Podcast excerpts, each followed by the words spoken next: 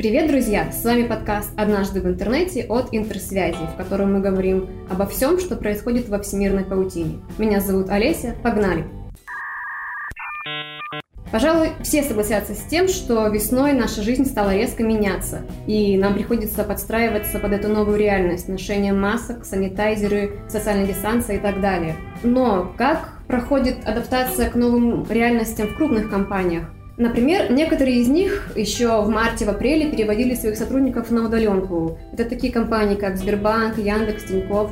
Компания Интерсвязь тоже не осталась в стороне и в конце марта перевела своих сотрудников на удаленную работу. Сейчас уже прошло три месяца с этого момента, и мы можем делать первые выводы такого опыта. Собственно, для этого мы сегодня и собрались для того, чтобы обсудить наши впечатления о работе, плюсы и минусы, какие были радости, какие были новые открытия. Сегодня мы это обсудим вместе с нашими коллегами из отдела рекламы. Сашей. Привет. Таней. Привет. И Андреем. Привет. Итак, погнали. Я думаю, что стоит начать с самого очевидного. Это какие были плюсы и минусы, что больше всего понравилось, вот прям что не терпится рассказать, каким-то опытом поделиться, может быть, в плане удаленной работы. Для меня главный плюс на удаленке стал то, что у тебя остается больше энергии, потому что ты не тратишь силы и время на поездку на работу и с работы. У меня это в среднем уходило где-то 2 часа плюс все эти сборы. Ну, то есть 3 часа, можно сказать. Вот. И сейчас, ну не сейчас уже, а на удаленной работе у тебя действительно остается больше сил и энергии после окончания рабочего дня. Также я заметила, что на удаленке я сэкономила на своих расходах, потому что тебе не надо тратиться на проезд, на еду, которую ты будешь есть в офисе, на стаканчики кофе, которые ты покупаешь себе в перерывах, и это так в совокупности неплохую сумму такую это мои главные плюсы, которые я выявила на удаленке. Но я знаю, что главный плюс для моего коллеги, который сидит слева от меня, это безопасность.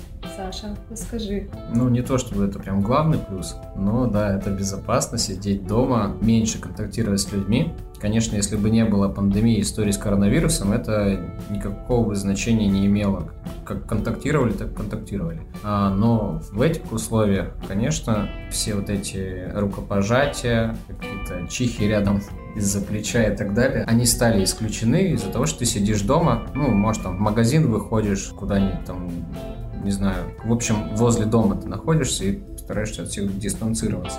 В этом, конечно, несомненный плюс. Мы не заболели, слава богу. Но это что касается самой ситуации с вирусом и так далее. А вообще, если вот внезапно, просто ни с того ни с сего нас бы всех перевели на удаленку, тут можно найти просто такой плюс, что у тебя появляется, да, действительно много свободного времени, как сказала Таня, это дорога, не засчитывается туда-обратно дома до работы. Ну и вообще у тебя появляется время на семью, на хобби, в квартире там порядок навести, ремонт сделать. Сейчас очень многие стали делать ремонты, и я в том числе.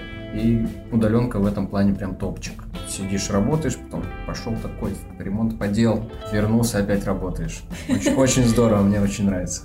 Вот я согласен про семью. Стало больше времени с семьей. Теперь я вижу свою семью не пару часов в день по вечерам, да, могу с ними общаться весь день. Конечно, работа берет свое, и иногда приходится закрывать там, дверь на кухню, чтобы ребенок не заходил. Ну, в общем, э, рад общению с семьей. И еще, наверное, я такой плюс вижу, что когда ты работаешь на удаленке, ты получаешь новый опыт. На удаленке я никогда не работал, и здесь какие-то новые ощущения, какой-то новый статус, новое отношение к работе, и это прикольно на самом деле. К тому же, там некоторые эксперты говорят, что возможно какая-то вторая волна, и, в общем-то, мы к ней будем готовы.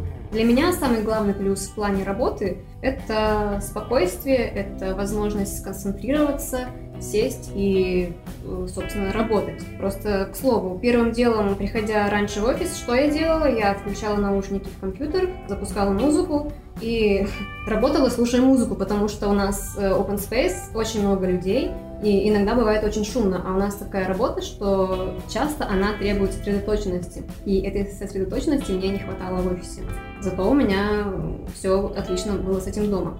Для меня самый главный плюс в плане личной жизни это была экономия денег, потому что, да, с одной стороны плохо, что не хватает развлечений, не работают кинотеатры, рестораны и так далее, но с другой стороны, все эти деньги ты откладываешь или можешь потратить на какие-то долги, как у нас, например, был большой толк на кредитки. И мы, э, к счастью, смогли его закрыть, когда работали на удаленке. Про экономию соглашусь, но мне кажется, здесь есть и обратная сторона. Мы не ходим в рестораны, мы не ходим в кафе, не ходим в кинотеатры, и вот тут мы плавно подбираемся, наверное, к минусам удаленки.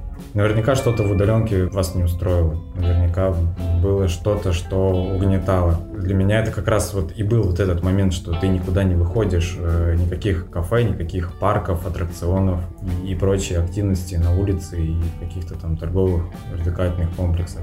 Для меня вот это стало минусом все-таки.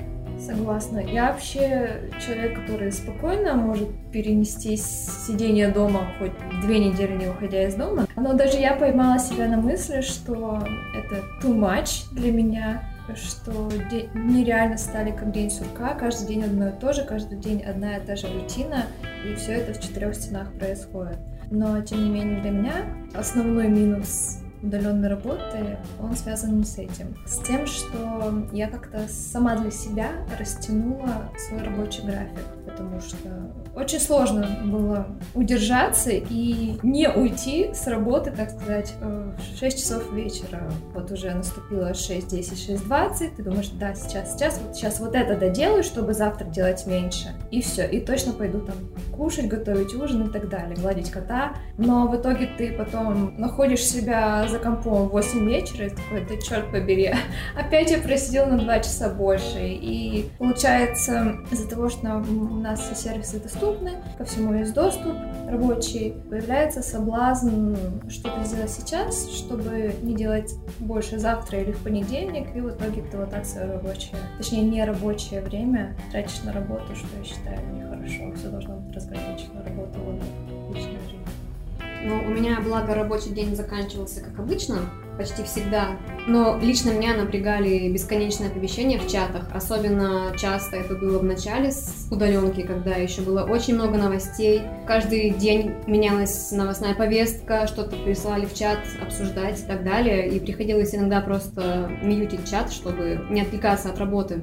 Кроме того, иногда было сложно обсуждать какие-то рабочие вопросы, то есть в офисе ты можешь прямо сейчас подойти к человеку, что-то ему сказать или показать, и сию же секунду вы с ним это можете обсудить. Здесь же ты либо пишешь ему в чат, либо вы созваниваетесь в скайпе, но при этом все равно, даже если это разговор, если это видеосвязь, все равно не хватает какой-то именно живой эмоциональной отдачи. Ты не понимаешь, какая у человека реакция иногда на то, что ты делаешь но, с другой стороны, иногда отсутствие эмоций, наоборот, помогает быстрее решить какую-то рабочую задачу, потому что ты только на этом сосредоточен. Я, кстати, в первый же день отключила уведомления на всех новостных чатиках, пабликах, чтобы меня это не отвлекало. Также я не заходила на свои личные аккаунты в соцсетях, чтобы там мне тоже кто ничего не писал не отвлекал. Всю работу выполняла с рабочих аккаунтов. Ну, потому что сразу было понятно, что будет огромный новостной поток информационный, и надо как-то грамотно к этому подойти и отключить то, что не относится к работе. А вообще отключение вот как раз таки уведомлений, чатиков, вот тут тоже свою роль сыграло, когда ты сидишь работаешь, у тебя есть какие-то вопросы к коллеге, ты задаешь ему этот вопрос, пишешь, и ты не знаешь, э, он сейчас читает, не читает, и ты не знаешь, на месте ли он, может быть, он с кем-то разговаривает по скайпу в конференции, и ты просто говоришь куда-то, кажется, что в пустоту, и от этого немножечко, может быть, тоже стрессуешь, потому что когда ты в офисе, ты видишь э, коллегу, ты можешь встать в open space и увидеть, что коллега на месте, можешь ему написать, в общем, здесь проблем нет. А дома ты, ты теряешься, ты не понимаешь, по крайней мере, в первое время ты не понимаешь, куда уходят твои сообщения, получает ли их твой коллега, закатывает ли он глаза при виде твоей задачи или твоего вопроса. То есть вот это эмоционально все-таки тоже немножечко давило на удаленке. Ну, с другой стороны, зато все стали более самостоятельны и отдавали, как правило, задачу решенную уже целиком, а не то, что там, типа, посоветуй, как тут сделать, посоветуй, как здесь сделать. Нет, уже ставишь просто перед фактом, вот тебе задача, вот получай, и уже говори, что не нравится, я переделаю. И это, наверное, плюс. Но есть э, такой минус, как наверное, организация всего вот этого рабочего процесса. Может, поначалу многие наши коллеги забрали с собой компьютеры с работы, чтобы им было комфортно работать, потому что у некоторых домашние там ноутбуки или стационарные компьютеры либо не способны выполнять те задачи, которые нам поставлены, либо просто на них недостаточно каких-то программ или данных. Соответственно, надо было где-то поставить, соответственно, надо было какой-то стол для него придумать и вообще какое-то рабочее место соорудить, которого раньше не было. И в связи с тем, что, в принципе, дома, я, например, я раньше не так много работал, у меня начала болеть шея дикая и спина, потому что я сижу с ноутбуком, согнувшись три погибели. Пришлось купить себе стол, чтобы хоть как-то выровнять вот этот вот э, уровень между глазами и экраном. Сейчас стало полегче, конечно, но все-таки шея побаливает. Зато, зато делаю разминку теперь. Раньше не делал никогда, а сейчас делаю. В привычку взял себе. Так что сложно здесь как-то с плюсами и минусами. Они все как-то балансируют друг с другом. Нет э, какой-то одной перевешивающей чаши. Да, тоже столкнулась с тем, что когда у тебя дома нет э, рабочего места, удаленка превращается в ад, потому что я никогда не работала в таком формате, вообще скептически к нему относилась всегда. А тут все, работаем из дома, у меня есть ноутбук, мне не на чем так сказать, работать. У меня нет подходящего стула, стола. Я могу только из кровати работать. Это очень неудобно. Мне пришлось приобрести определенную мебель. Это лучшее вложение за этот год.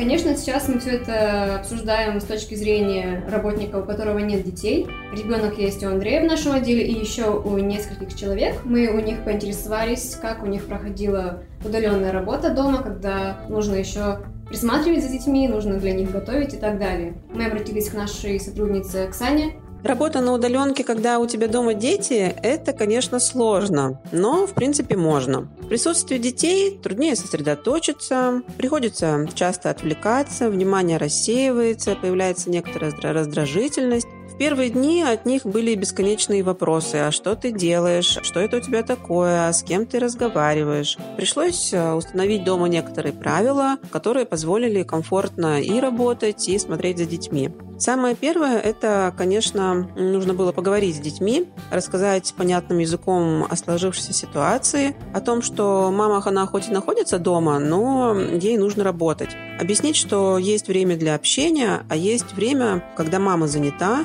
и нужно постараться ее не тревожить. Может, это, конечно, будет зависеть от возраста ребенка. Моим детям 4 года и 7 лет, и они довольно, довольно самостоятельные. И как раз-таки большой плюс был в том, что их двое, и они прекрасно занимали друг друга и проводили время за совместными играми. А главное было их вовремя кормить. Так что, если вы планируете работать на удаленке, то ну, в первую очередь вам следует задуматься об организации своего рабочего пространства. Ребят, ну, может, вы тоже что-то подскажете по поводу того, как организовать свою работу на удаленке из личного опыта? Ну, я вот уже стол себе купил, как я и говорил ранее.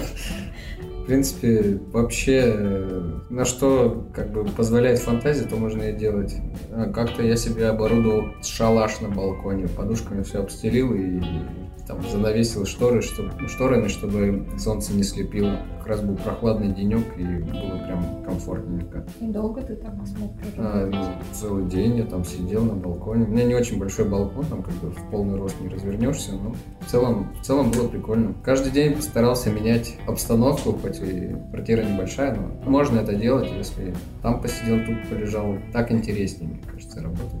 А у меня есть два занудных, но очень важных совета. Мне это прям очень помогло на удаленке. Первую уже там неделю это применил и стало клево. Первое — составить расписание для себя, для своей семьи, чтобы семья знала, когда тебя тревожить, когда не тревожить, когда, чтобы ты сам понимал, когда ты можешь пойти на обед, когда у тебя начинается рабочий день, заканчивается, когда у тебя какие-то перерывы, встречи и так далее. Это прям очень дисциплинирует и очень помогает в работе. И второе, это второй совет, это разделить свое пространство жестко. Рабочее пространство, домашнее пространство. У меня, моим рабочим пространством была кухня. Конечно, мое пространство периодически нарушала жена, потому что ей нужно было готовить, но я старался не брать с собой ноутбук на балкон или еще куда-то, как Саша. Я старался сидеть на одном месте, все, это у меня был кабинет. Когда я выходил на балкон, либо уходил в комнату, то я перемещался как будто с работы э, домой. И это было очень удобно, клево, позитивно. Всем советую. Получается, я твоим советом не следовал абсолютно. Надо было раньше Все говорить. Всегда. То, видимо, из-за этого у меня рабочий день растягивался на, навсегда. Там, днем, и утром, и вечером, ночью, так как ты все время с ноутбуком, ты можешь и по работе, и не по работе. Здесь, наверное, просто надо попробовать два варианта, одному удобнее. Одна схема, другому другая. Ну, может быть. А если тебе, ты говоришь, у тебя все было, я абсолютно согласна с Андреем в том плане, что нужно обязательно разделять рабочее и личное пространство, потому что по своему старому опыту могу сказать, когда-то давным-давно я работала дома и частенько позволяла себе это делать на диване, а диван у нас был как кровать одновременно. В итоге у меня потом были проблемы со сном, поэтому не советую так делать, особенно чтобы должно быть определенное место для отдыха и определенное место для работы какой-то маленький уголочек. У меня в этом плане, слава богу, все было хорошо, но я тоже придерживалась кое-каких правил. Во-первых, я соблюдала все свои утренние ритуалы, те самые, которые были и в обычное время, то есть, например, это нужно с утра помыть голову, выпить кофе, позавтракать, с одной лишь разницей, что теперь это можно делать более размеренно, с большим удовольствием. Можно выйти на балкон, там позавтракать, можно почитать книжку, то есть ты так плавно приступаешь к рабочему дню, и в этом был свой определенный кайф. То есть в обычном режиме так сделать невозможно, потому что там очень мало времени на сборы, и на поесть хватает минут 5-10 максимум. Еще для меня было очень важно придерживаться личного графика, ложиться спать примерно в одно и то же время, несмотря на то, что вставать можно не с, не с позаранку, обедать в одно и то же время. Также я придумала себе такую небольшую систему наград,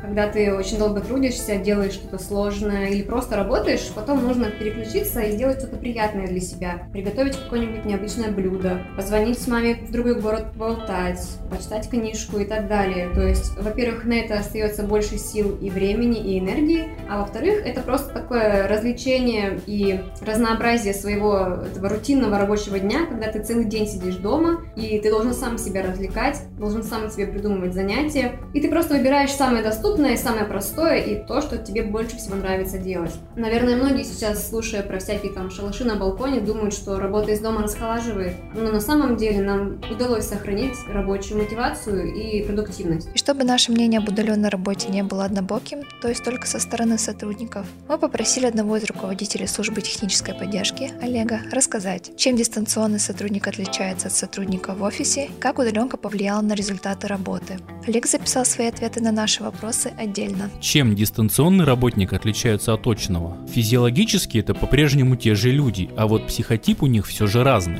Удаленщик в первую очередь обладает более высокой способностью к самоорганизации. Его не должно расслаблять нахождение за рабочим местом в труселях или напрягать шум соседского перфоратора. Да и вообще в рамках рабочего времени он должен максимально абстрагироваться от понятия, что дом это дом и сосредоточиться на работе. Ну, естественно, кроме перерывов и обеда. Ну и предполагается, что удаленные сотрудники более интровертные, нежели офисные. И отсутствие общения с коллегами face-to-face и каких-то массовых перекуров их не сильно угнетает. Почувствовали ли разницу в своих сотрудниках и результатах их работы? Ну, первое время да, потому что вход в зону комфорта оказался выходом из нее, и привычная обстановка стала непривычной. Не все были готовы работать из дома и оказаться наедине с собой, своим компьютером и рабочими задачами. А у кого-то такое наедине с собой протекает на фоне пятерых детей. Но через некоторое время все стабилизировалось, мы научились жить более-менее в таком режиме, люди стали более самостоятельными и нашли способы работать и общаться удаленно.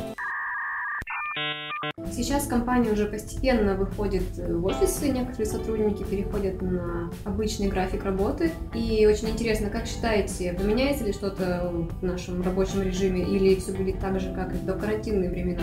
Мне кажется, что постепенно мы вернемся в докарантинные времена и, в принципе, будем вспоминать об этом опыте, как а помните, в 2020 году вот так вот это было. Но, возможно, этот...